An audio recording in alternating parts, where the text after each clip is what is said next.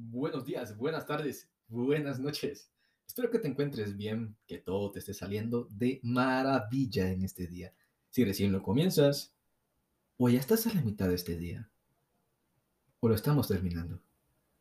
Cuál sea el momento, ciertamente solo tú y Dios saben qué momento estás pasando o en qué momento estás escuchándonos. Te agradezco por tu tiempo, por el conectarte una vez más con nosotros. Continuaremos con la lectura donde la dejamos en el episodio anterior. De antemano te pido disculpas si escuchas a un amigo. este amigo, pues ciertamente, si lo vemos, es parte de la creación. Nos puede servir como un despertador natural para que te despiertes para ir al colegio, a la universidad, al trabajo, o que te levantes para comenzar un nuevo día. Vaya acertijo, ¿no? Pero si me entiendes a quién me refiero, no te asombres al escucharlo. Pero si aún no, no adivinas, pues apúntalo. Y cuando tengas tiempo, resuélvelo. Y adivina quién es el amigo que tenemos en este lugar. ¿sí? Sin más preámbulo, eh, comenzaremos con Génesis 12. ¿sí? Entonces, si tienes Biblia cerca de ti o a la mano, te invito a que la tomes, la abras y nos acompañes en la lectura. Si no tienes, pero la tienes en una aplicación desde tu móvil, pues que hagas la aplicación claramente y de igual forma nos acompañes en este día, en esta lectura el día de hoy. ¿sí? Em, pues nada, comenzamos. Génesis capítulo 12. Dios llama a Abraham. Pero Jehová había dicho a Abraham, Vete de tu tierra y de tu parentela, y de la casa de tu padre, a la tierra que yo te mostraré. Y haré de ti una nación grande, y te bendeciré, y engrandeceré tu nombre, y serás bendecido. Bendeciré a los que te bendijeren, y a los que te maldijeren, maldeciré, y serán benditas en ti todas las familias de la tierra y se fue Abraham como Jehová le dijo. Y Lot fue con él. Y Abraham, de edad de 75 años, cuando salió de Aram. Tomó pues Abraham a Sarai su mujer y a Lot hijo de su hermano, y todos sus bienes que habían ganado y a las personas que habían adquirido en Aram, y salieron para ir a tierra de Canaán y en la tierra de Canaán llegaron. Y pasó Abraham por aquella tierra hasta el lugar de Siquem, hasta el encino de More. Y el cananeo estaba entonces en la tierra. Y apareció Jehová a Abraham y le dijo, A tu descendencia daré esta tierra, y edificaré, y edifico allí un altar, y, e, perdón, y edificó allí un altar a Jehová quien le había aparecido. Luego se pasó de allí a un monte al oriente de, Bet-El y plantó su tienda, teniendo a Bet-El al occidente y ahí al oriente, y edificó allí altar a Jehová, e invocó el nombre de Jehová. Y Abraham partió de allí, caminando y yendo hacia Negev. Ahí está el amigo, no sé si se logró escuchar. Abraham en Egipto. Hubo entonces hambre en la tierra, y descendió Abraham a Egipto para morar allá, porque era grande el hambre de la tierra. Y aconteció que cuando estaba para entrar en Egipto, dijo a Sarai, su mujer, He aquí, ahora conozco que eres mujer de hermoso aspecto.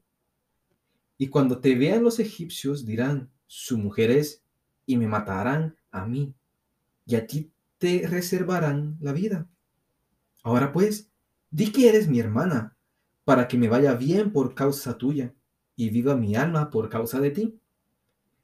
Y aconteció que cuando entró Abraham en Egipto, los egipcios vieron que la mujer era hermosa en gran manera. También la vieron los príncipes de Faraón y la alabaron delante de él. Y fue llevada la, la mujer a casa de Faraón, e hizo bien a Abraham por causa de ella, y él tuvo ovejas, vacas, asnos, siervos, criadas, asnas y camellos.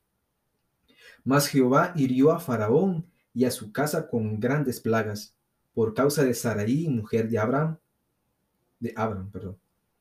Entonces Faraón llamó a Abraham y le dijo, ¿qué es esto que has hecho conmigo? ¿Por qué no me declaraste que era tu mujer?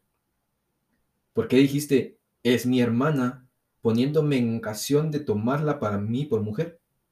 Ahora pues, he aquí tu mujer, tómala y vete. Entonces Faraón dio orden a su gente acerca de Abraham, y la acompañaron y a su mujer con todo lo que tenía. De antemano te pido una disculpa porque no voy a editar nada de esto. ¿Por qué? Se trata de que compartamos tú y yo, ¿sí?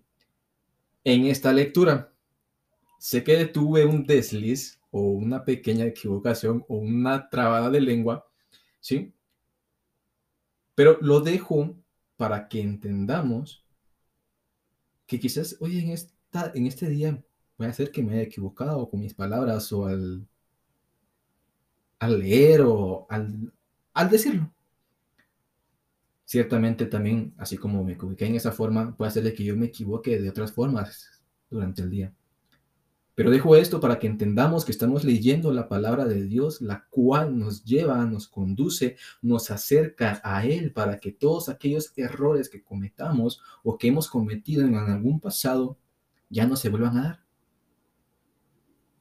Entonces dejo este pequeño desliz para que se entienda un poco de que con la ayuda de Dios cambiamos, mejoramos y somos renovados. Si en este caso somos, nos perdimos en algún momento, pues por Él somos nuevos, somos nuevas criaturas. ¿sí?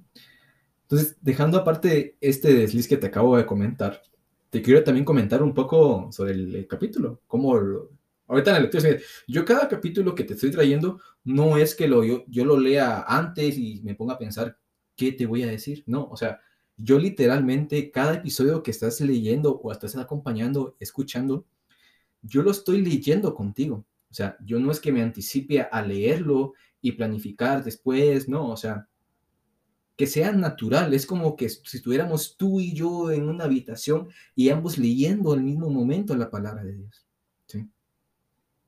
Te lo traigo de una forma sencilla, real, sin edición, tal y como es. Para que se, para que en este canal se, se entienda que el ambiente es este, de que nos acerquemos más y que si cometo errores al hablar, al, leer, y te comparto lo que yo he entendido en este capítulo, es para decirte, mira, tú estás de qué lado, yo estoy de este lado, pero estamos leyendo estos, estos los dos al mismo tiempo. No me estoy adelantando a ti. Es una lectura juntos tú y yo. Entonces, te comparto qué entendí yo o, lo que más me, resaltó un poco en este capítulo.